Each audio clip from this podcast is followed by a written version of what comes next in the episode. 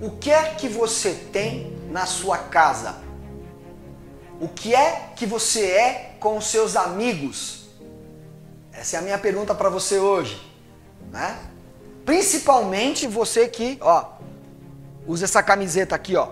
Você há de convir comigo que as coisas que você faz lá na sua intimidade, lá na sua família, com seus parentes, na sua família expandida, não só marido, filhos, pai, mãe, mas na sua família mais expandida, aquilo que você é, aquilo que as pessoas acham de legal em você, é possível colocar isso no seu empreendimento. É possível colocar isso como uma característica que diferencia você das demais criaturas que Deus fez. E esse processo torna você realmente único. É quando você prestando atenção naquilo que eu estou tentando passar para você, quando você vê nas atitudes que você tem na sua família, aqueles diferenciais, e aí você cria né, aquela pessoa que realmente você pode criar e que você cria aquele ser humano que você realmente é e leva aquilo lá para sua empresa, para os seus relacionamentos profissionais, isso vai fazer uma grande diferença na sua vida. Aí você é uma pessoa de fato. Aquilo que você traz como diferencial, né?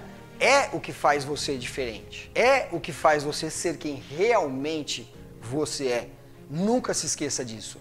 Quais são aqueles insights que você tem com seus amigos? Por que, que seus amigos gostam de você? Por que, que seus amigos riem quando riem com, com você? O que, que seus amigos íntimos falam que você é bom nisso ou bom naquilo? O que, que eles admiram em você? Não sabe? Pergunta para eles. Né? Do que, que as pessoas mais repetem a seu respeito? Leva isso lá para sua empresa. É uma forma de você realmente é, se transformar naquela criação que você pode vir a ser.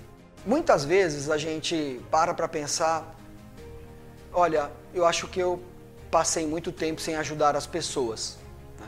Eu acho que eu passei muito tempo sem rezar, sem orar, ou sem meditar, sem me conectar com Deus. Né? Agora que eu estou passando um perrengue, eu acho que não faz sentido eu pedir isso para Deus. Nós precisamos aprender a olhar para fora do nosso quintal. Nós precisamos a esse respeito, nos lembrar da palavra humildade, mas não de uma forma vulgar como normalmente ela é falada, nos lembrar da forma mais espiritualizada da humildade, que é saber naquilo que eu realmente sou bom e saber naquele momento como eu devo me comportar para aprender algo que eu não domino. E quando a gente fala de Deus, quando a gente fala de um ser onisciente, todos nós precisamos ser humildes, porque está aí uma matéria que nós não dominamos.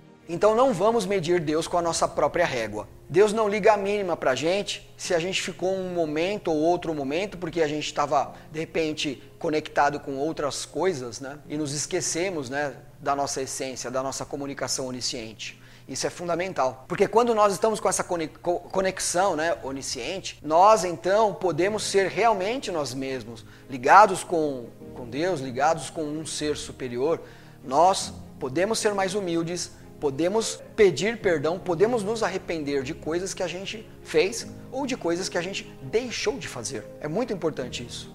Me contaram uma história, eu não sei se ela é verdadeira, mas me contaram uma história e essa história eu achei ela muito legal e eu, queria, eu quero dividir essa história com você.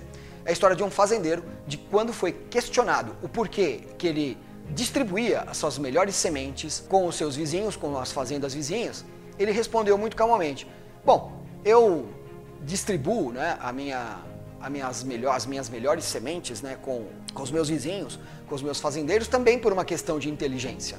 E aí ele explicou que, na realidade, o vento, os insetos, né, os agentes polinizadores, eles trazem o milho de má qualidade dos seus vizinhos para a plantação dele.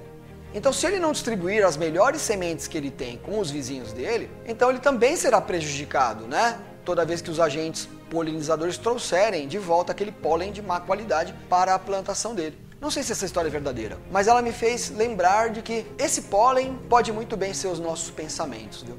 Se nós espalharmos com fé os nossos melhores pensamentos, sem nos preocuparmos necessariamente com concorrência, sem ficar tão preocupado com outras conexões né, desnecessárias, se nós nos preocuparmos em é, emitir o bem, emitir palavras positivas, emitir palavras que realmente podem contribuir com o outro, essa nossa intenção que nós emitimos vai voltar para nós da mesmíssima forma. E para encerrar, pessoal, eu quero lembrar das palavras de Paulo, lá tá lá em Filipenses 4:12, né? Na vida De tudo já tive experiência. Já tive fartura e já tive pobreza. Já fui desonrado e já tive honradez. E aprendi a viver contente em todas as situações. Aprendi o mistério de viver contente em todas as circunstâncias. Pois tudo posso naquele que me fortalece.